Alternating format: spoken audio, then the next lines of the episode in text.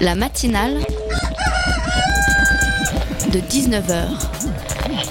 Et bah, c'est une émission qui parle de société, de politique, euh, Culture alternative. On va aussi parler de sport, euh, de gens dans la rue. et l'actualité en règle générale. On va peut-être parler des corbeilles à linge pas en osier d'Auvergne. voilà, il y aura, il y aura des invités. Sociologues, des invités chercheurs. Les invités ne diront que des choses intelligentes.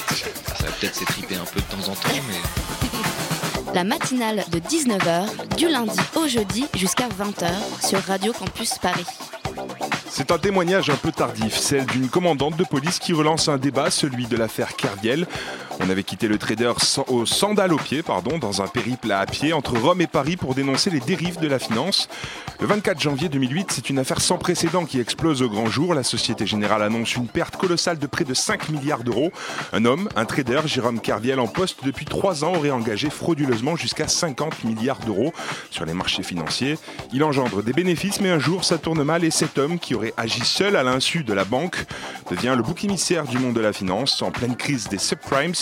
L'affaire fait grand bruit, l'homme est lynché en public. La banque porte plainte contre le trader qui est mis en examen pour faux et usage de faux, tentative d'escroquerie ou encore abus de confiance. L'enquête, indique pourtant que Jérôme Carviel n'a pas cherché à s'enrichir personnellement avant d'être condamné en 2010 à 5 ans de prison et au remboursement de la somme astronomique de 4,9 milliards d'euros à la Société Générale. L'homme n'a cessé de dire que la Société Générale était au courant de ses agissements. Mais le 17 mai dernier, Mediapart révèle la déposition d'une commandante de police chargée de piloter l'affaire à la brigade financière. Elle raconte le dysfonctionnement rencontré lors de l'enquête menée entre 2008 et 2012. Cette femme revient sur ses propres conclusions en expliquant que la banque aurait été au courant de ses agissements. Elle assure avoir été instrumentalisée par la banque, la Société Générale, et offre ainsi la possibilité de rouvrir le dossier. Une manière de trouver les responsables de cette affaire et mettre à jour les agissements financiers de ceux qui jouent avec l'argent pour s'enrichir. Au final, cette affaire Kerviel ne fait peut-être que commencer et pourrait bien tourner au scandale d'État, car bien des choses restent encore à être élucidées. La matinale de 19h, le magazine de Radio Campus Paris. La réforme du collège, c'est le sujet brûlant du moment. Aujourd'hui, le corps enseignant s'est mobilisé dans la rue pour exprimer son mécontentement face au projet porté par Najat Vallaud-Belkacem. On vous explique tout dans la première partie de l'émission. Fin d'humour, vous allez aimer la seconde partie puisque Charlie Soignon sera avec nous sur le plateau de la matinale. Pour nous parler pardon, de son nouveau spectacle Free the One Woman Funky Show. Guillaume, le plus gossip de tous les docteurs, viendra nous présenter sa chronique Santé à 19h30. Puis en fin d'émission, Hugo continue sa série sur les galeries d'art. Réagissez sur les réseaux sociaux, hashtag matinale de 19h ou sur notre compte Campus Paris. Il est 19h03 sur Radio Campus Paris 93.9 et jusqu'à 20h on est en direct pour la matinale. Touche pas ma bilan et un masque 100 euros. Touche pas ma bilan et un masque 100 euros. Touche pas ma bilan et un masque La ministre présente comme la bilangue pour tous n'est absolument pas une bilangue pour tous puisque pour les élèves germanistes c'est une division par deux de leur nombre d'heures d'enseignement. Le grec, c'est les clés de, de- de compréhension bah, des lettres, des lettres modernes, du français, mais aussi de l'histoire, euh, même de la médecine, de- des arts, de, de l'architecture. Enfin, c'est vraiment, c'est criminel. Transformer l'école, faut pas de la bricole, il faut de l'ambition Quels sont les points principaux que vous dénoncez dans cette réforme l'interdisciplinarité comme substitut à l'apprentissage, parce qu'en dessous d'un certain nombre d'horaires, l'enfant ne peut pas assimiler des matières. Chez nous, il n'y a pas de sélection. Le professeur de français donne un avis. Parfois, les parents suivent l'avis du, du- du professeur de français. Parfois, ils ne le suivent pas. Et moi, j'ai des élèves qui sont de bons élèves, mais j'ai aussi des élèves qui sont faits. Dans tous les quartiers, dans toutes les régions, un même droit à l'éducation. Propos recueillis cet après-midi par Loïc lors de la manifestation du corps enseignant contre la réforme du collège. Bonsoir Loïc. Bonsoir Thibault. Alors, cette réforme prévue pour la rentrée 2016, qui concerne un peu plus de 3 millions d'élèves, fait grincer des dents et certains points font polémique. Alors, pour nous en parler ce soir, Clément Dirson, bonsoir. Bonsoir. Vous êtes secrétaire académique du SNES de Créteil. Euh, cette réforme, elle prévoit de lutter contre l'ennui supposé des collégiens, de les remotiver en quelque sorte. Pour y parvenir, la ministre de l'Éducation nationale, Najat Vallaud-Belkacem, prévoit de mettre en place des enseignements pratiques interdisciplinaires, casser les barrières entre les matières, lutter contre l'élitisme. Ce que reprochent les enseignants, c'est un nivellement par le bas. Les parents d'élèves, eux, sont mitigés. En tout cas, euh, la FCPE, Fédération des parents d'élèves, soutient l'action du gouvernement.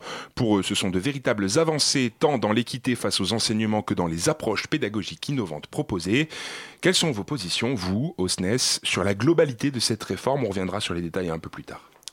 Alors sur le fond, notre position consiste à dire que les propositions qui sont faites là consistent pour, beaucoup euh, à des propositions euh, déjà connues, déjà essayées, qui ont déjà échoué largement et qui euh, sont surtout emballées dans un, dans, un packaging très moderne. Hein. On parle de choses comme interdisciplinarité, comme si c'était quelque chose de totalement nouveau. On dit que désormais l'enseignement va être funky, que le prof poussiéreux avec son collier de barbe a disparu et que désormais ça va être extraordinaire d'être au collège. Et tout ça avec quelques dispositifs qui vont créer un très grand désordre, qui vont euh, faire que chaque établissement va proposer une organisation différente, va rendre difficile les mobilités d'élèves d'un établissement à l'autre, va rendre difficile l'organisation des enseignements, va mettre certaines disciplines en très grand péril, les arts plastiques, la, musique, euh, les langues anciennes. Donc euh, ce, que nous pensons, nous, c'est que derrière ce paquet qui a l'air très très attirant se cache en fait quelque chose qui va être très dangereux, surtout pour nos élèves les plus en difficulté. Alors vous, au SNES, vous parlez de rupture d'égalité, de nivellement par le bas, de gestion locale des enseignants, frein à l'ambition des élèves, concurrence des enseignants. Ça veut dire quoi tout ça? Ben, ça veut dire, En fait, c'est très simple. Ça veut dire que euh, jusque-là, un élève de collège arrive dans un établissement et les horaires sont définis nationalement. Donc on, on peut penser que c'est une règle abominable qui crée des rigidités. On peut aussi penser que pour les élèves, c'est le droit à avoir un certain nombre d'heures de cours dans des matières euh, qui, qui, sont définies et qui sont les mêmes à Saint-Denis ou bien à Vincennes dans un quartier plus favorisé. Donc là-dessus, il y a une vraie opposition frontale. Est-ce que la règle protège ceux qui sont les moins favorisés ou est-ce qu'au contraire, c'est un carcan contre lequel il faut lutter? Donc là, on voit que derrière euh, le, paquet se cache une vision du monde qui, euh, enfin deux visions du monde qui sont radicalement différentes et, et sur lesquelles il y a une vraie opposition aujourd'hui. Loïc. Alors justement, quelles ont été les principales raisons qui vous ont poussé à appeler à la manifestation cet après-midi ce, qu'on dit nous, c'est qu'effectivement, il y, a un problème d'égalité. On voit que le, système scolaire amène les, enfants euh, à, rester dans la classe sociale à laquelle ils appartiennent au début. On a beaucoup de mal à faire en sorte que des enfants de milieux défavorisés parviennent à avoir un niveau d'études élevé et s'en sortent grâce à l'école. Et, derrière ce constat-là, ce qu'on dit nous, c'est que euh, ce dont on a besoin, c'est pas de communication et d'un remède miracle que serait l'interdisciplinarité, mais d'un vrai plan d'investissement, parce qu'on sait que, que l'école toute seule ne va pas parvenir à, à pallier à tous les défauts de la société et que si aujourd'hui on veut dire aux enfants et aux parents, eh bien très bien, on relève le défi, l'école va créer de l'égalité, eh bien il faut être prêt à dire aux gens aussi, eh les gars, ça va coûter cher, il faut être prêt à investir parce que c'est pas avec un petit paquet, euh, un petit paquet cadeau qu'on va y arriver, mais c'est bien en faisant en sorte qu'on puisse réellement s'occuper des enfants et, par exemple en n'ayant pas 29 élèves dans une classe parce qu'à 29 vous pouvez faire de l'interdisciplinarité ou autre chose, à la fin euh, c'est difficile de mettre les élèves en activité et de faire en sorte d'une part qu'ils ne s'ennuient pas et d'autre part qu'ils apprennent des choses même s'ils ont des difficultés au Alors pour information, aujourd'hui vous, euh, vous étiez en manifestation, donc une participation de 27% des, grévistes selon le ministère et plus de 50% selon le syndicat. C'est juste une petite parenthèse pour, euh, pour préciser. On a toujours l'impression que le corps enseignant ne souhaite pas vraiment avancer en fait. On voulait un petit peu rester sur vos acquis. Il faut peut-être pas donner une, forme, une chance à cette réforme. Euh, d'exister et puis éventuellement de l'adapter ensuite. Mais alors juste un petit mot là sur les chiffres de grève, 50% ça consiste, euh, enfin c'est le, nombre de profs directement concernés par la réforme, c'est-à-dire euh, de profs de collège qui ont fait grève aujourd'hui. 27% c'est mmh. l'ensemble des enseignants, y compris ceux qui n'étaient pas directement concernés. Donc c'est bien de le préciser. Donc c'est bien d'expliquer le truc. Après, c'est dans le débat, il y a effectivement une représentation des profs comme des gens. Alors là, c'est, je reviens au collier de barbe de tout à l'heure, hein, comme des gens assez conservateurs qui voudraient toujours travailler de la même manière. Alors c'est assez intéressant parce qu'on a aujourd'hui des sociologues qui ont énormément travaillé sur le, métier et le travail enseignant et qui ont montré que que c'était un métier où on était dans une euh, problématique de perpétuelle euh, évolution pour accompagner justement euh, des générations qui ne sont jamais identiques et que si on voit la façon dont travaillaient les profs il y a 30 ans et celle dont ils travaillent aujourd'hui, elles sont radicalement différentes. Donc il y a une réalité qui est celle d'une profession qui évolue sans arrêt et une représentation sociale qui nous présente comme des, des gens qui profitent des vacances, davantage d'acquis et qui refusent absolument de changer quoi que ce soit et qui, à chaque nouvelle réforme, pousse des grands cris. Euh, la question, c'est si on veut réellement faire évoluer le système scolaire, est-ce qu'il ne faudrait pas réformer avec les enseignants plutôt que contre et en écoutant ce qu'ils ont à dire pour, euh, pour faire progresser leurs élèves? C'est-à-dire que vous, vous dites que le gouvernement ne vous écoute pas assez. Vous pensez que les gens au gouvernement actuellement ne sont pas suffisamment compétents ou ne connaissent pas suffisamment le milieu pour pouvoir euh, parler et réformer? Bah, Il y a eu un épisode assez hilarant, euh, euh, au-delà des bandes dessinées, je ne sais pas si vous les avez vues, si, si vos auditeurs ont envie de rigoler un peu, y a, le ministère a produit des bandes dessinées assez amusantes où on voit justement ces fameux vieux profs qui, qui ennuient leurs élèves, alors qu'aujourd'hui, une majorité des profs a moins de 40 ans. Il y a eu un énorme renouvellement de génération, donc le prof d'hier n'est pas le prof d'aujourd'hui. Euh, donc euh, c'est... ah, pardon, j'ai oublié votre, le début de votre question. Mais euh, je, je- je reviens déjà là sur ce que vous dites. Le prof d'hier n'est pas le prof d'aujourd'hui. Est-ce que les professeurs aujourd'hui sont concernés, ont envie vraiment qu'aujourd'hui, quand on envoie un professeur en zone ZEP, on a toujours tendance à dire bon ben voilà, il faut que je fasse le dos rond et puis après ça passera. Bah non, je crois pas. Moi, j'ai longtemps enseigné en Seine-Saint-Denis. Aujourd'hui, je suis dans le Val-de-Marne.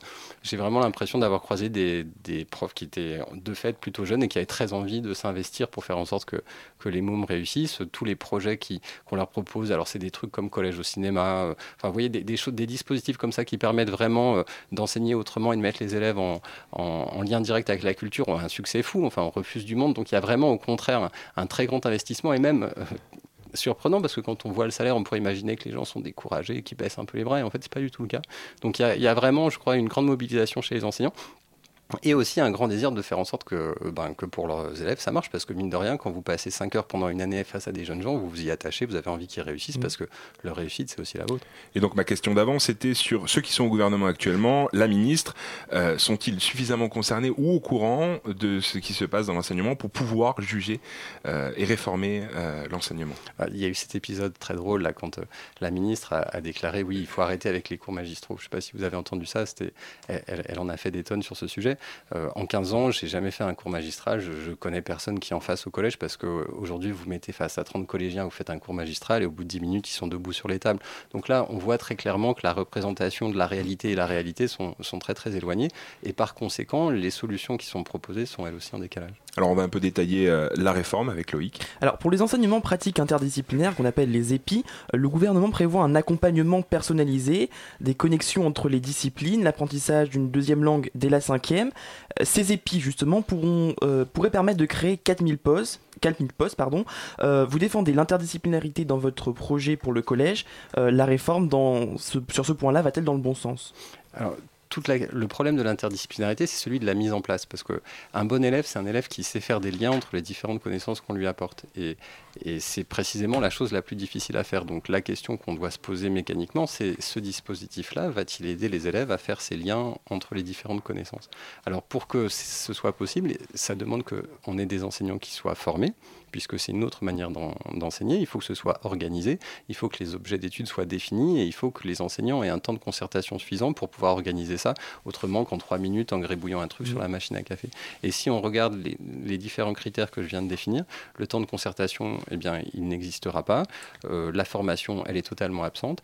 Et le- l'encadrement pédagogique euh, en termes de, contenu d'enseignement, il est pour l'instant extrêmement flou. Donc là, ce qu'on voit, c'est qu'à partir d'une bonne idée, c'est-à-dire euh, aider les enseignants à travailler en équipe, c'est quelque chose qu'on revendique nous énormément, eh bien, on a à la fin une réalisation qui va mettre les gens en concurrence les uns avec les autres, parce que ce que vous avez omis de dire dans, votre présentation, c'est que ces, ces quatre heures d'enseignement, il va falloir les prendre aux disciplines, et ça, c'est pas défini. C'est-à-dire qu'on va demander à chaque équipe de profs de définir quelle matière disparaît éventuellement, puisque s'il y a une heure d'art plastique et qu'on retire une heure pour créer un épi, ben, il n'y a plus d'art plastique, ou est-ce qu'on retire du français, ou bien est-ce qu'on retire du latin ou de l'allemand On y reviendra. Euh, Une question qui s'ajoute également à celle-là, c'est comment seront formés les profs à, à ces nouvelles compétences? Est-ce Eh qu'on le sait euh, on, on le sait, en fait, ils ne seront pas formés. Euh, vous posez une question qui est une question essentielle, c'est-à-dire que euh, on demande là euh, aux collègues d'enseigner ce qu'il y a de plus difficile sans aucune formation, et c'est difficile de- d'exiger ça des gens en espérant que ça fonctionne. Le gouvernement souhaite également, par cette réforme, lutter contre l'élitisme et les inégalités en supprimant notamment les classes bilingues euh, ou les sections européennes. Euh, généralement, ce genre de section, on le sait, ce- c'est plutôt des familles aisées qui y vont. Euh, voilà, supprimer, c'est peut-être pas la bonne solution. Il faudrait peut-être les ouvrir, non? Quel est votre avis, vous, sur la question? Oui, tout à fait. L'idée, c'est de permettre au, maximum d'enfants d'avoir accès à des dispositifs éducatifs de qualité. Je crois que votre formulation est très bonne. Après, là aussi, c'est la question de la mise en œuvre. C'est-à-dire que si un collège choisit de faire une classe bilingue en mettant tous les bons élèves ensemble pour par ailleurs faire des classes où on voue les élèves à l'échec, c'est, effectivement euh, très très contestable. Mais il y a énormément d'établissements où les élèves sont ensemble pour les heures de langue et ces élèves sont répartis dans les autres cours, dans différentes classes, pour justement éviter que ça aboutisse à une organisation en classe de niveau. Donc supprimer les classes bilingues, ça ne, suffi- ça ne supprimera pas euh, cette tendance à, à- à la ghettoisation à l'interne, hein, puisque c'est de Mhm. ça dont il est question. Euh, simplement, si on, ça- on trouvera une autre manière de le faire, là où on, choisit de faire ça. Loïc Est-ce qu'on n'est pas peur aussi qu'on tire vers le bas ceux qui pourraient avoir de meilleurs résultats en étant justement dans ces classes bilingues ou européennes? Alors, la, question, c'est comment est-ce qu'on fabrique de la réussite scolaire? En gros, euh, ce qu'on ce qu'on a étudié, c'est que la réussite scolaire, c'est pas un phénomène individuel, c'est un phénomène collectif. C'est-à-dire que quand le groupe fonctionne bien, tout le monde avance. Et pour qu'un groupe fonctionne bien, euh, c'est pas forcément en mettant tous les bons élèves ensemble que ça fonctionne le mieux, c'est quand on, ne craint pas de créer une certaine hétérogénéité, euh, mais une hétérogénéité réelle. C'est-à-dire que si vous mettez 20 euh, élèves en difficulté et deux qui réussissent, ça suffit pas à créer un, groupe dynamique. Donc pour ces élèves-là, en tout cas, cesser d'avoir accès à l'enseignement du grec, par exemple, c'est effectivement une catastrophe culturelle, mais il n'est écrit nulle part que seuls les enfants de milieux favorisés avaient accès au grec. Enfin, n'ai enseigné pour l'instant que dans des classes de l'éducation, enfin que dans des établissements de l'éducation prioritaire. Il y a du grec, du latin, et justement, on, utilise ces enseignements pour euh, pour euh, faire en sorte que cette culture-là soit accessible aussi aux enfants euh, de On va revenir sur le, sur le latin et le grec dans la deuxième partie. mais Loïc, encore une question. oui, je voulais savoir s'il y avait aussi un risque de voir certains élèves, certains parents pousser leurs enfants vers le privé, vers les établissements privés. Ça, a été un, débat féroce, hein, cette question-là. On a lu ça beaucoup dans les médias. enfin, c'est un débat qui, est étonnant dans la mesure où il est évident qu'une euh, réforme de ce type-là s'applique aussi dans l'enseignement privé. Donc, euh, euh, ce, que dont ça témoigne, à mon avis, c'est de l'inquiétude qui existe en ce moment par rapport au, au service public et de la qualité du service qu'on rend aux familles et aux enfants. Donc, cette question-là est intéressante moins par son détail que par l'état d'esprit qu'elle révèle des gens qui fréquentent le collège aujourd'hui.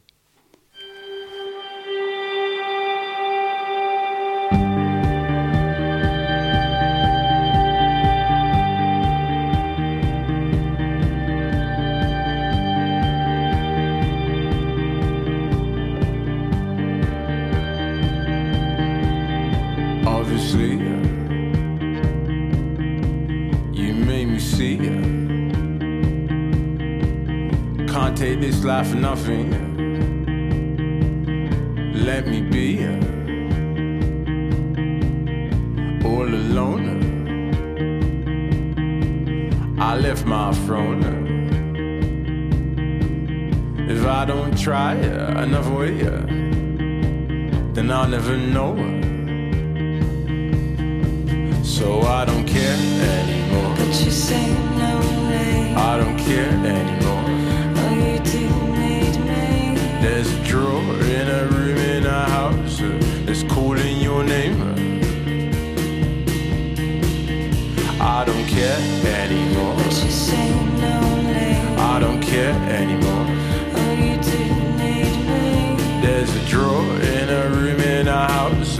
That's calling your name. That's calling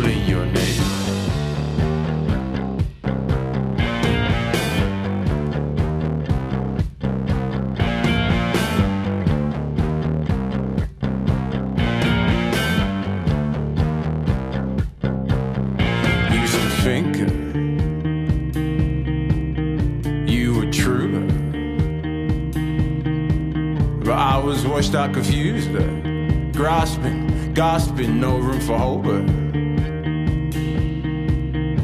nowadays, uh, path seems clear. But no, I won't turn around and celebrate you. You always seem near. So I don't care anymore. But you say no, name. I don't care anymore. There's a.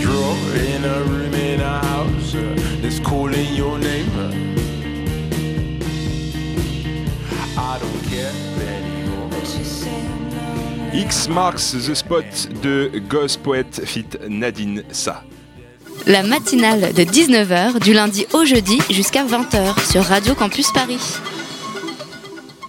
19h20 sur Radio Campus Paris, nous sommes euh, de retour avec Clément Dirson, secrétaire académique du SNES de Créteil, et on parle de la réforme du collège. Justement, cet après-midi, j'étais dans la manifestation et j'ai aussi vu des profs de langue ancienne se balader avec des gaffios à la main, inquiets de voir leur matière disparaître euh, alors euh, euh, qu'au début, enfin, au début, il était prévu la simple suppression de ces matières. Finalement, le ministère a décidé de maintenir des options dans ces langues avec un volume horaire réduit, mais ce sera aux établissements de choisir s'ils souhaitent ou pas les conserver. C'est une mesure qui va dans le bon sens selon vous et est-ce que aujourd'hui en 2015 c'est encore important d'apprendre le latin et le grec Ah oui, c'est important. C'est important de savoir euh, euh, d'où on vient culturellement. C'est important de connaître sa langue. C'est important de savoir sur quelle base culturelle notre enfin notre débat est construit. Donc je crois que c'est essentiel de donner euh, au maximum d'élèves l'accès à ça. Après sur sur le recul du ministère sur ces questions-là, il y a un recul mais qui est très très partiel parce que si on, regarde ce qu'il a concédé, il a remis le latin euh, dans le jeu de la concurrence entre les disciplines. Et la question qu'on peut se poser aujourd'hui, c'est si vous êtes parent d'élèves et si on vous propose de choisir entre euh, une heure de maths et une heure de latin, qu'est-ce que vous choisissez pour votre enfant? Et, ce, dont les profs de latin ont très peur, je crois, c'est que dans le jeu de cette concurrence, le latin soit définitivement perdu et que les établissements, dans leur très grande majorité, choisissent de maintenir les enseignements dits fondamentaux ou en tout cas perçus comme tels. Alors, autre langue qui fait débat, l'allemand. Pour nous en parler ce soir, Anaïs, journaliste à la rédaction de la matinale. Bonsoir. Bonsoir. Alors, bah, je t'écoute. Et eh oui, en effet, aujourd'hui, les profs d'allemand tremblent, ils ont peur, et tout ça à cause de la réforme démoniaque. Alors, d'un côté, on a Madame la ministre qui veut plus d'égalité dans les collèges et qui compte soutenir sa réforme jusqu'au bout. La réforme annonce la suppression des classes bilingues et européennes, que la ministre juge comme trop élitistes, car elle ne considère que les élèves favorisés socialement. Et elle annonce aussi un nouveau choix obligatoire d'une LV1 en CP, qui peut donc être l'allemand, et aussi le choix d'une LV2 garantie à 100% des élèves de 5e, qui peut être l'allemand aussi. Mais malgré sa volonté d'égalitarisme, la réforme de la ministre est incomprise par les protecteurs de l'enseignement de l'allemand. Et la ministre se questionne même sur la véracité de la menace de l'apprentissage de l'allemand au collège. On l'écoute. Ils sont aujourd'hui seulement 178 000 élèves à prendre l'allemand en langue vivante 1 en primaire. Ils seront à la rentrée 2016 200 000. Pour la langue vivante 2, pour la langue vivante 2. L'avancement d'un an de l'apprentissage de la langue vivante 2 signifie plus d'heures de cours de langue vivante 2. Comment est-ce que ça pourrait ne pas bénéficier à l'allemand? Expliquez-moi cela. L'allemand n'étant donc pas menacé, qu'est-ce qui vous dérange dans le fait de mettre fin à des options dérogatoires? C'est bien le fait d'offrir à tous les collégiens, ce qui jusqu'à présent n'était réservé qu'à quelques-uns, eh bien je vous confirme que c'est le sens même de la réforme. L'Assemblée nationale, les médias, la manif, ça critique, ça critique. Dans le cas de l'allemand, ce qui gêne concrètement, c'est la suppression des classes bilingues et européennes. Ces suppressions mettent-elles l'apprentissage de l'allemand en danger? Nous avons voulu vérifier par nous-mêmes. En tout cas, l'Association du développement de l'enseignement de l'allemand en France, l'ADEAF, a lancé une pétition. Et l'angle d'attaque n'est pas négociable. Cette réforme est une erreur.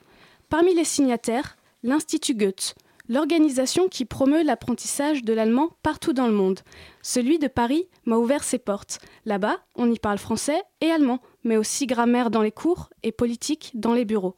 Je suis allée à la rencontre de M. Umlauf, directeur de l'Institut Goethe à Paris, pour qu'il m'explique leur position. Herzlich willkommen im Goethe-Institut Paris. Äh, mein Name ist Joachim Umlauf und ich bin äh, der Leiter des Goethe-Institutes. Guten Abend, wir sind noch nicht alle, aber vielleicht kommen noch ein paar später.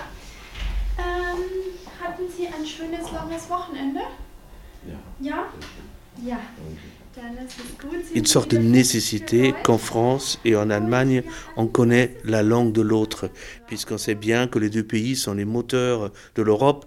Sans que les deux se mettent d'accord, euh, l'Europe ne va pas progresser. Ça, c'est un tout petit peu la valeur ajoutée politique. Mais ce qui est encore plus important aujourd'hui, quand vous regardez la démographie dans les deux pays, c'est l'allemand qui offre énormément de possibilités euh, professionnelles et en France et en Allemagne pour les jeunes Français. L'apprentissage des langues, ça dépend aussi du nombre d'heures que vous consacrez à cet apprentissage.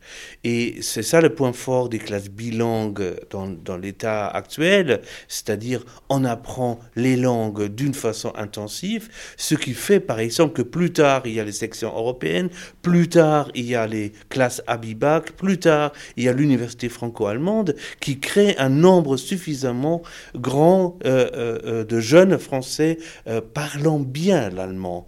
Nous craignons justement, et ça c'est la grande question aussi le point je dirais, le point central de notre critique, que euh, justement les classes bilangues depuis 2003 ont été un moyen pour stabiliser le nombre d'élèves en France qui apprennent l'allemand puisque justement dans les années avant l'établissement de ces classes bilingues, euh, l'apprentissage de l'allemand avait énormément baissé en France et met justement avec la suppression de ces classes-là, ce succès, ce beau succès, si vous voulez, en danger. Pour nous, c'est une mauvaise idée de l'égalité euh, euh, exprimée dans cette réforme. Il est vrai, c'est souvent les élèves peut-être plus doués pour les langues, favorisés, qui vont dans les classes bilingues, mais ceci dans tous les collèges. C'est-à-dire, vous avez également la possibilité dans les collèges, euh, euh, dans des zones un tout petit peu plus défavorisées, euh, voire difficiles, de proposer également ces classes bilingues.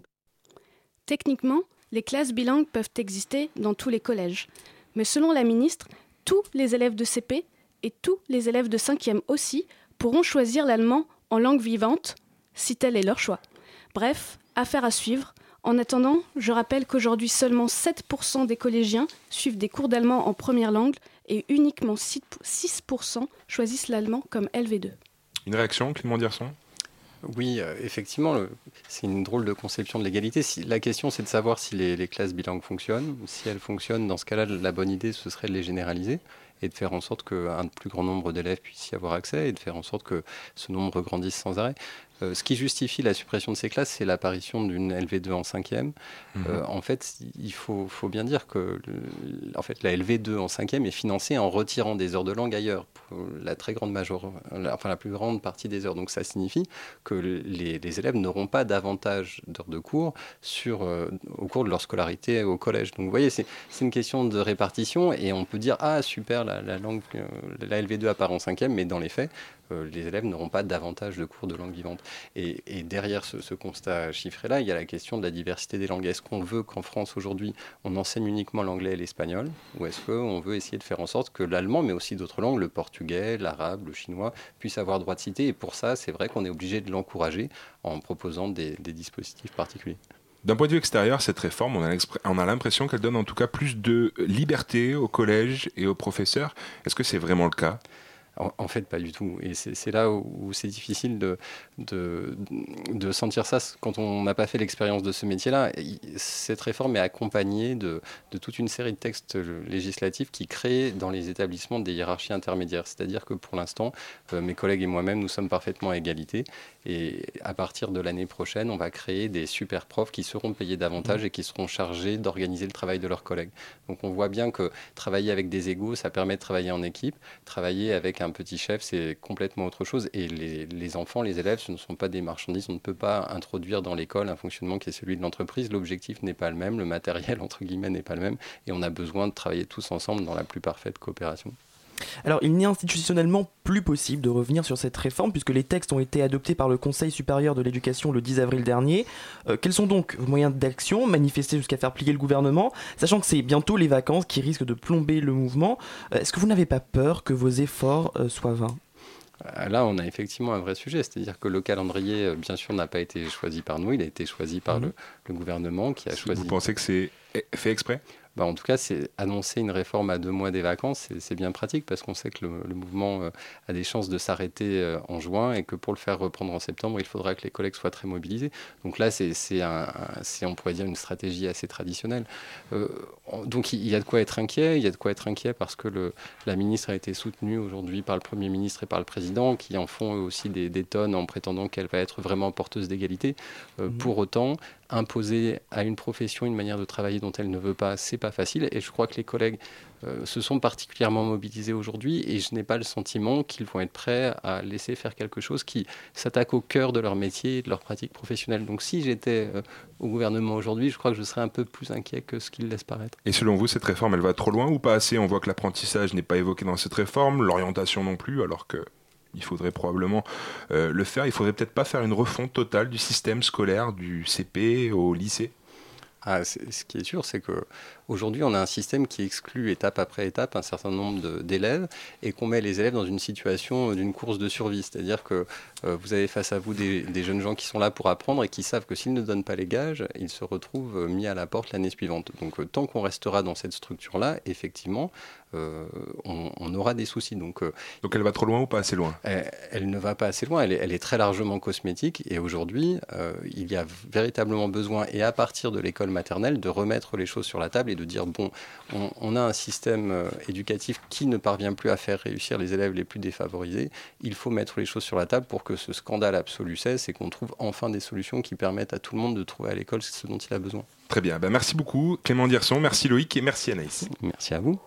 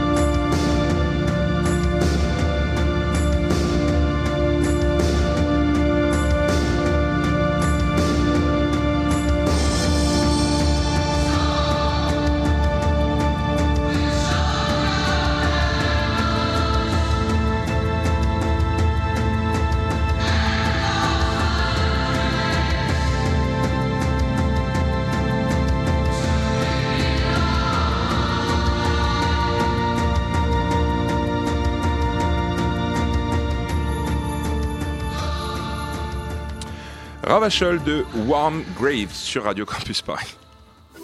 La matinale de 19h sur Radio Campus Paris. 19h33 minutes sur Radio Campus Paris. Continuez à réagir sur les réseaux sociaux hashtag matinale de 19h ou sur notre compte Facebook la matinale de 19h. Vous l'attendez avec impatience derrière votre poste.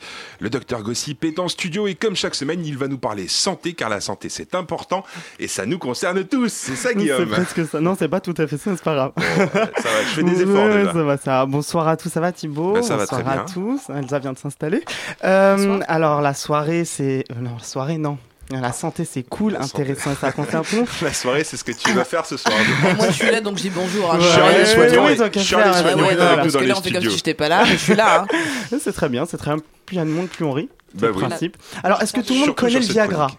Oui, absolument. Non, J'en ai quoi, pris encore hier soir. Ah, c'est bien, bah vous, c'est- pas mal, vous allez voir. Elsa, non? Pas de Viagra? Parce que Tu Euh, connais le Viagra Oui, j'ai très bien. Très bien, connaît. Et bah Thibaut, il viendra peut-être le jour où tu devras en prendre, je ne sais pas, hein, mais c'est pas, c'est pas le sujet ce pas soir. encore le cas. On n'en parlera pas parce que le Viagra pourrait permettre d'éradi- d'éradiquer pardon, le paludisme. Donc je vais vous expliquer quand même. Donc la fameuse petite pilule bleue luttant contre les problèmes La d'érection. pullule. pilule, tu le fais exprès en plus, pourrait constituer une arme de taille contre le paludisme en stoppant la transmission du virus. Je vends du rêve là quand même. Un petit peu. Ah, il y a du rêve quand même. Donc en fait, c'est les résultats qui sont publiés dans la revue PLOS Pathogène. Voilà, donc comme quoi certaines molécules comme le Viagra donc euh, enrayeraient le cycle de développement du parasite. On dirait que tu comprends pas ce que tu dis. C'est intéressant. Est-ce que c'est tu l'as pris sur Wikipédia Je n'ai Il a pas fait latin en deuxième langue. en disant. Comment c'est comment c'est Oui, mais j'ai C'est pas fait latin, mais euh, donc on va. Oui, bon. On parlait de latin tout Ah, tu à l'heure, justement. c'est pas grave, c'est bien, c'est très bien. Euh, donc voilà, on va. J'ai l'habitude, hein, tout le monde. euh, Voilà, je suis fait pour c'est ça. assez intéressant. C'est quoi le nom du magazine? Parce que c'est ouf ce magazine. Plus pathogène. Tu lis ça vraiment? Bien sûr. C'est C'est C'est ça. Sa vie doit être géniale. C'est extraordinaire. Tous les soirs, un petit article sur le paludisme ou l'Ebola et on s'endort. Alors, Tu dis ça par rapport au fait que je suis noire? Pas du tout. Pas encore, mais non, mais peut-être mon esprit a fait la connexion, mais c'était involontaire. hein, sida alors. Il est tout rouge, le pauvre. Ah oui, donc surtout qu'on est très en retard du coup. Donc Ah, le paludisme, c'est quand même 500 000 victimes par an, donc c'est sérieux. Donc en fait, l'idée, c'est de bloquer hein, la circulation de l'homme parce que c'est là où le moustique vient piquer. Il prend donc et après il le transmet. Donc le Viagra bloquerait la circulation sanguine et donc du coup le moustique ne prendrait quand il piquerait, en fait, ne prendrait plus le virus Incroyable. dans le sang et ne pourrait pas le transmettre. Alors, par contre, on va pas se réjouir trop vite. hein. Pour le moment, l'étude est réalisée seulement que in vivo, c'est-à-dire qu'en laboratoire, donc elle n'a pas été testée chez les hommes. Mais bientôt, hein, tu pourras peut-être avoir une excuse pour prendre ta petite pilule bleue. voilà. Alors, on va changer de sujet, plus, quand même. plus léger à présent, parce qu'en fait, je viens de me rendre compte que ma chronique ne parle que de sexe. C'est génial. Alors, très difficile de faire une non transition, mais vous est-il déjà arrivé de regarder du porno? Jamais. Jamais. Moi je C'est regarde que Gulli. C'est bien. eh bien, eh bien, vous, faites, eh bien, vous faites bien. Thibaut, tu en regardes, toi non Non, non, non, non, non. Eh bien, regarder trop de porno pourrait réduire la taille de votre cerveau. Ah mince. Donc, amis des petits plaisirs solitaires, hein, si vous nous rejoignez euh, ce soir, voilà, bonjour, vous savez ce qu'il vous reste à faire, arrêtez. Alors, des chercheurs de l'Institut de développement humain Max Planck à Berlin, toujours une revue euh, extraordinaire, a publié donc que euh, le nombre d'heures passées à regarder de la pornographie pourrait bien être associé à des différences de volume de la matière grise. Donc je vous explique. En fait, ils ont effectué une recherche, où je suis sûr Thibaut a participé, où il a fallu tout d'abord recruter 64 individus de sexe masculin âgés de 21 à 45 ans. Les hommes ont dû remplir un questionnaire et tous ces hommes-là regardaient en moyenne quand même 4 heures par semaine de porno. Ah, c'est beaucoup. Donc, ouais. Oui, c'est quand même pas mal, hein, quand même, 4 heures. Donc il est apparu, donc après analyse euh, de leur IRM et des premiers résultats, que les hommes hein, qui admettaient regarder le plus de porno avaient en fait un volume de matière grise réduit au niveau du striatum. En fait, c'est une zone liée à la récompense comme certains réflexes de l'appétit alimentaire ou sexuel. Le Donc, quoi il ne- Le stri Le striatum. Voilà, c'est du latin, mais là je l'ai bien lu, tu vois. Quand on- Tu, tu regardes pas de porno toi en tout cas. hein. C'est très intelligent. Vache. Et donc il ne s'agit pas, donc je vous rassure tout de suite, hein, ce n'est pas la zone liée à la réflexion cognitive, mais plutôt au plaisir de certaines allez, moi je m'en vais, j'ai mal à la Et là- tête. Et là, j'entends donc voilà, souffler Thibaut hein, de soulagement. Non, le porno ne vous rendra pas plus bête. Maintenant, il manque plus quand même que réaliser cette expérience sur les femmes parce qu'il faut quand même réaliser que, faut quand même voir que d'après un dernier sondage, 8, Fran- 8 Françaises sur 10 affirment déjà avoir regardé un porno. Donc je viens de comprendre que Elsa et notre invité ne font pas partie de ces 8. Et on termine. 80%. Et on termine avec le quiz. Alors un quiz, là vous avez participé, c'est bon. Là vous avez le droit. Normalement vous n'avez pas le droit, mais bon, je suis gentil tard. donc j'ai rien dit. Vrai ou faux, boire du bon vin peut réduire les coups de soleil? alors là. Vrai. Bon, alors là, les coups de soleil et moi, tu sais. Oui, ah oui. Euh, Ah, j'ai vraiment pas de chance aujourd'hui. Eh ben c'est vrai en fait, hein, ça protégerait la peau. D'accord. Ben voilà une bonne excuse pour Ah, voir bah, cet c'est été. excellent. Hein. Vrai ou faux, le botox injecté dans les rides circule jusqu'au cerveau Vrai. Vrai. Ouais, c'est vrai aussi. Il va Ça dans la moelle épinière et dans le cerveau. Mmh. directement. C'est pour ça que généralement celles qui en ont plein sont un peu attardées. Bref. Eh, C'est- plein, j'ai dit, pas beaucoup. Plein, plein. C'est scientifique, c'est scientifique, c'est il, a, il a dit celles qu'ils en ont, donc ça va et ça, ça... Voilà, Comme c'est pas c'est français. ça. Je suis pas français, c'est pour ça aussi. Je suis pas français. Il est brésilien, il est brésilien. Alors, place à Ah, votre imagination. Que désigne la sidérodromophobie? La quoi? La Encore une fois, s'il te plaît. sidérodromophobie. Attends, c'est- redis, redis. Sidérodromophobie. Sidé- sidé- les gens qui n'aiment pas, euh, Euh, qui, qui ont sont- la phobie des gens sidérés. Ouais, c'est un truc comme ça. Elsa Aucune idée.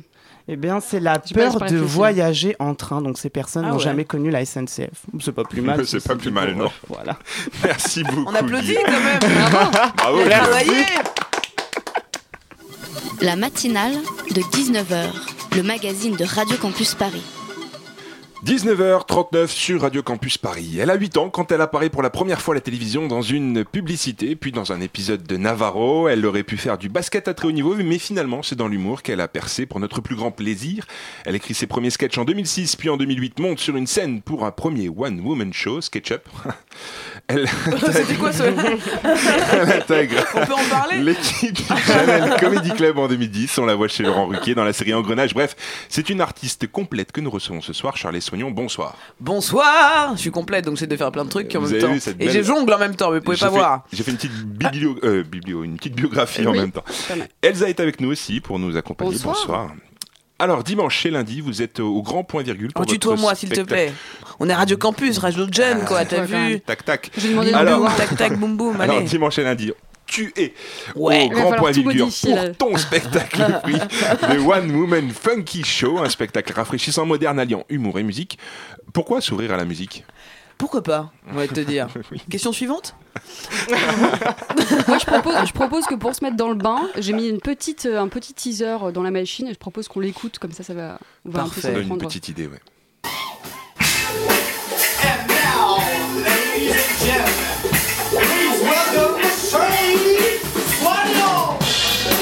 j'ai un avantage, il y a toujours des quotas. Il y a toujours une femme, un gay, un noir, et ces trois personnes, c'est moi. La musique noire américaine, la soul music.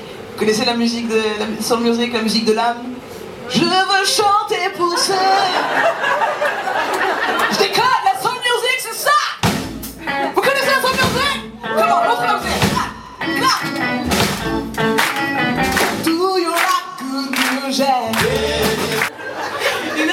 mère parler avec des copines et dire Eh, vraiment, nous les africaines. Et là, j'ai dit Quoi? On n'est pas américaines Sitting in the morning time. I'll be sleeping when the evening comes. Arrête, il y a une meuf qui tombe enceinte. En train de kiffer.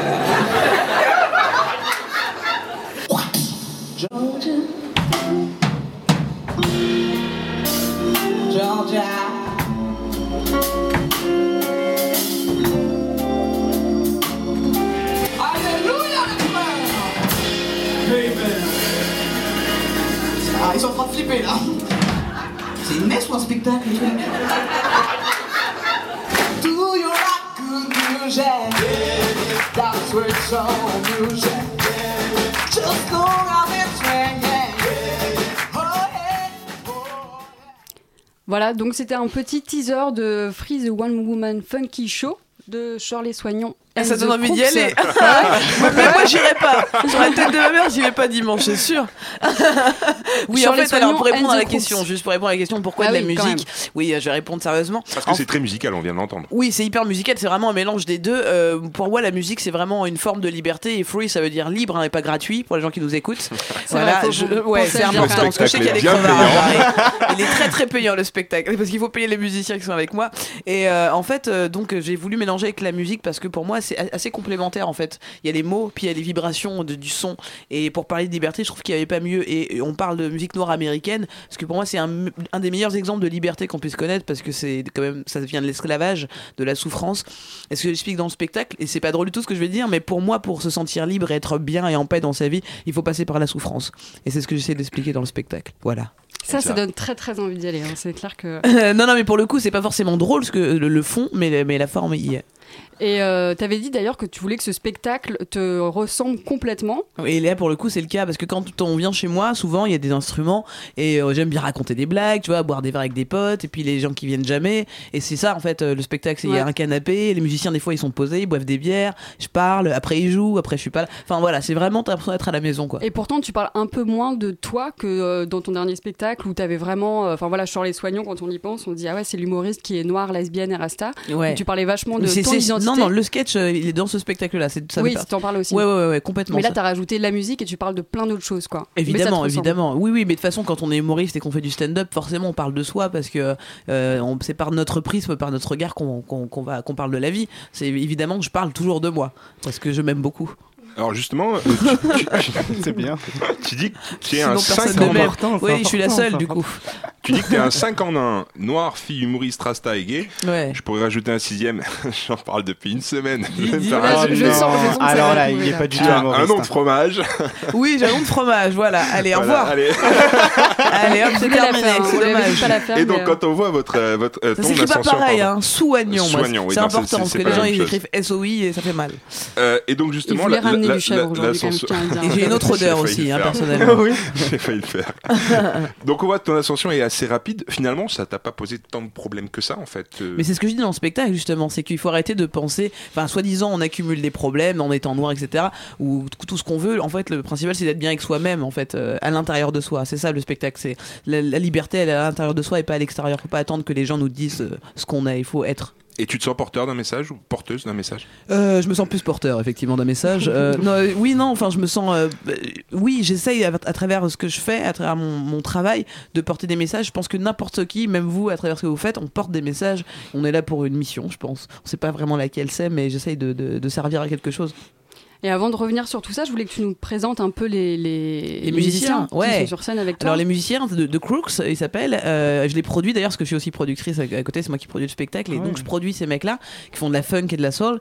Et euh, en fait, c'est assez ouf. Je voulais faire un spectacle avec des musiciens et j'ai un pote que, qui nous présente. Et en fait, on se rend compte, c'est parce que dans, dans, le, dans, le, dans les musiciens, il y a deux frères, et on se rend compte que nos grands-parents étaient potes il y a 40 ans en Côte d'Ivoire. Donc en fait, Ah on oui, est liés. donc c'est vrai. Donc non, c'est vrai, c'est c'est- c'est vrai et c'est fou quoi. Et donc c'est des mecs euh, extraordinaires qui font une musique de, de malade. Leur, leur, leur EP va sortir euh, bah, la semaine prochaine. Je suis très très fier de ça. Et C'est complètement instrumental. Et ils ont participé aussi à l'écriture du spectacle. Euh, à l'écriture, à la partie musicale en fait, on a créé ensemble toutes les, tout ce qui se passe, les interactions évidemment. Euh, C'est leur spectacle autant que le mien en fait. hein. Ouais, donc c'est vraiment un spectacle humoristique et musical. D'ailleurs, eux, ils se prêtent aussi un peu à la comédie. Oui, carrément. Euh, Mais en fait, je leur, vraiment, c'est free. Je leur dis, essayez pas de jouer la comédie parce que les musiciens qui essaient de jouer la comédie, c'est terrible. Donc je leur ai dit, soyez juste vous-même et c'est ce qui se passe en fait. Donc euh, c'est super cool.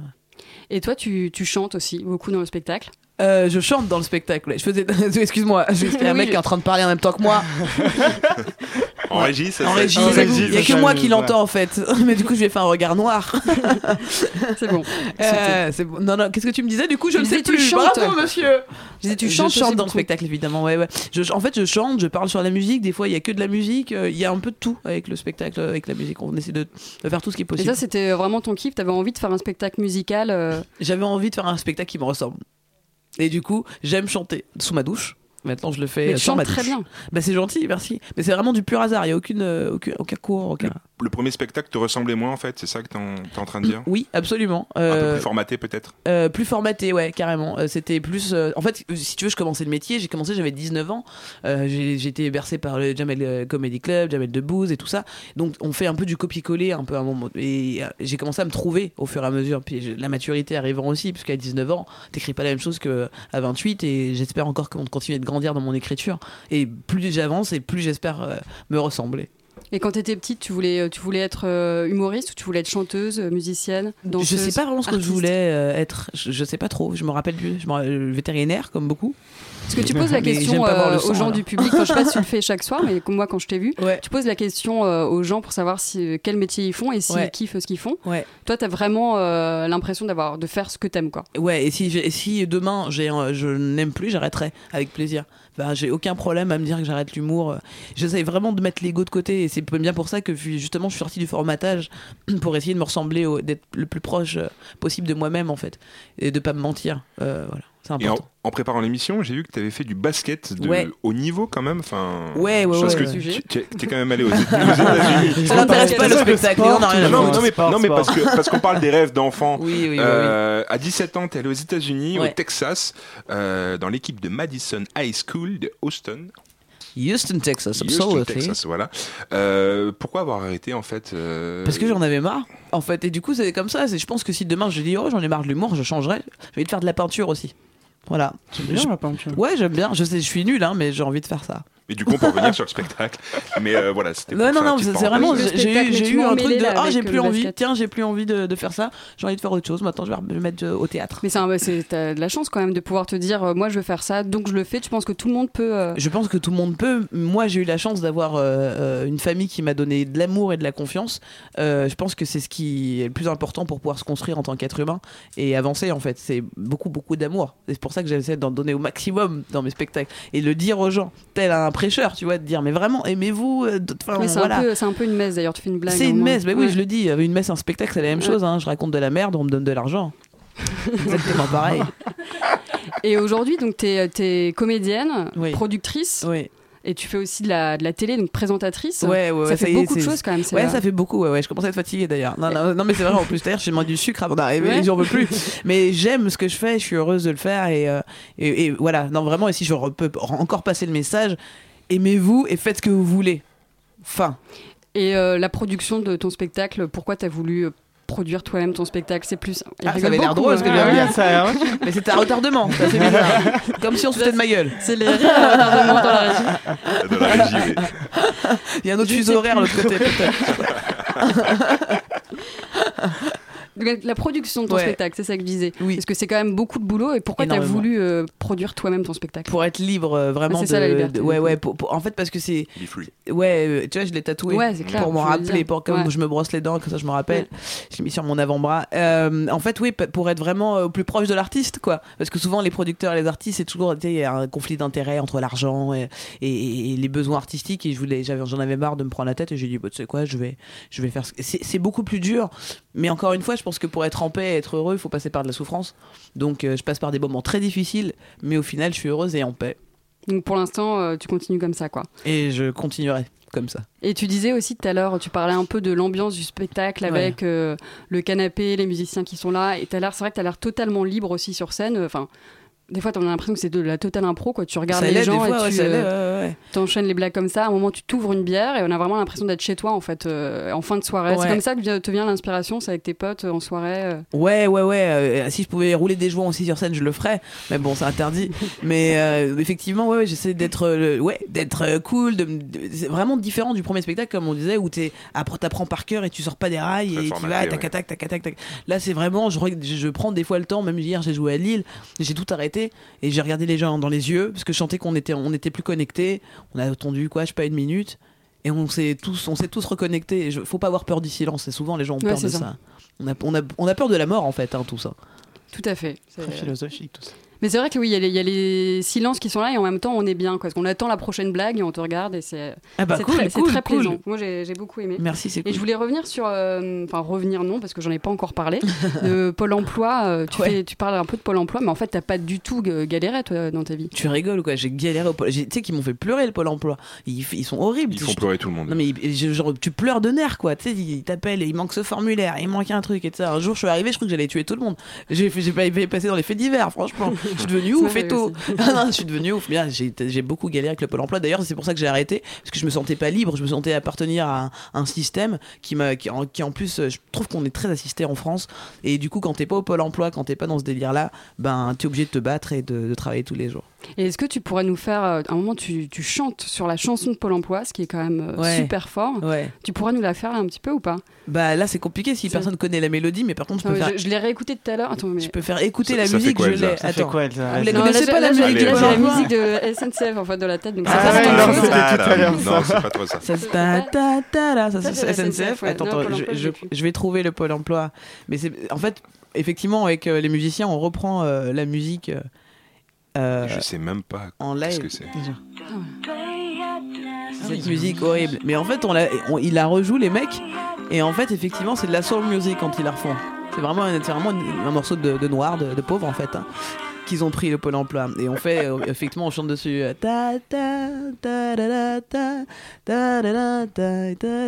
Allez, que je chante les paroles ça Vas-y, vas-y. c'est ça Pôle emploi, s'il te plaît, réponds-moi. J'ai trop la dalle, je me mange les doigts. Ça fait mal, la touche étoile.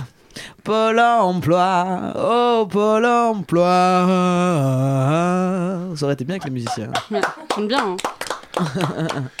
Eh bien écoutez, merci beaucoup. Ça passe vite, ça passe Non, ça passe trop vite, j'avais plein de questions encore. Mais non, vas-y, viens, on reste encore. on n'a plus le temps, le chrono Pourquoi tourne. on n'a plus le temps Qui nous oblige Merci beaucoup. L'heure. L'heure, oh, le Je temps. rappelle The Quelle One prison. Woman Funky Show. Je le donne avec plus d'enthousiasme qu'Elsa. C'est dimanche. Ah, je suis fatiguée, C'est dimanche. Moi aussi, je suis fatiguée. Mais venez, on arrête tout. C'est dimanche et lundi au Grand Point Virgule à Lyon le 13 juin et de retour à Paris au Grand Point Virgule, virgule toujours le 20 Oui. juin. Merci beaucoup Charles et Et de rien, eh, on peut faire, faire gagner des places aux gens Bah, Ah, moi, je veux gagner une place. bah, peut ouais, bah, sur, euh, bah, déjà, tous ceux qui Grave. sont là sont invités à venir. Eh ben, on vient. Avec grand Ah, plaisir. ils sont- ils sont Pour nombreux, vous, c'est vraiment free. Non, avec grand plaisir. Et si vous voulez faire gagner des places à vos auditeurs, avec grand plaisir. Eh ben, Moi, noté, voilà. Et la question est, la question est, quel est le nom du groupe qui m'accompagne sur scène? Voilà, et ben voilà, sur. Facebook vous répondez. Vous envoyez un petit truc. Et, euh, et vous pourrez gagner des places. Merci beaucoup. Deux, hein, parce qu'il faut pas déconner. Et là, c'est la chronique d'Hugo. Et là, c'est la chronique du coup. Ah, j'ai faim. La matinale de 19h. De retour sur la matinale de 19h avec Hugo qui nous a rejoint. Bonsoir Hugo. Salut Thibaut. Alors tu continues ta série sur les galeries. Et oui, en effet, cette euh, semaine, comme la semaine dernière, où nous avions débuté un cycle sur euh, l'univers des galeries d'art, qui a découlé sur une conclusion d'évidence, mais une conclusion fondamentale. La différence entre une visite au musée et une visite dans une galerie, c'est la posture de capacité d'appropriation. Kezako, ça veut tout simplement dire que dans un musée, on ne peut pas acheter l'œuvre, dans la galerie, on peut. Or, cette euh, toute simple observation a occasionné beaucoup de réactions des auditeurs de Radio Campus Paris, une critique est particulièrement revenue quant à cette théorie de la capacité d'appropriation, et je me suis ainsi entendu dire « Mais monsieur, euh, mensonge, révoltant siphonnage de la vérité, entourloupage fellationniste, monsieur c'est faux, les musées pourraient tout à fait vendre leurs œuvres d'art s'ils le voulaient bien ». Or, penchons-nous sur le droit.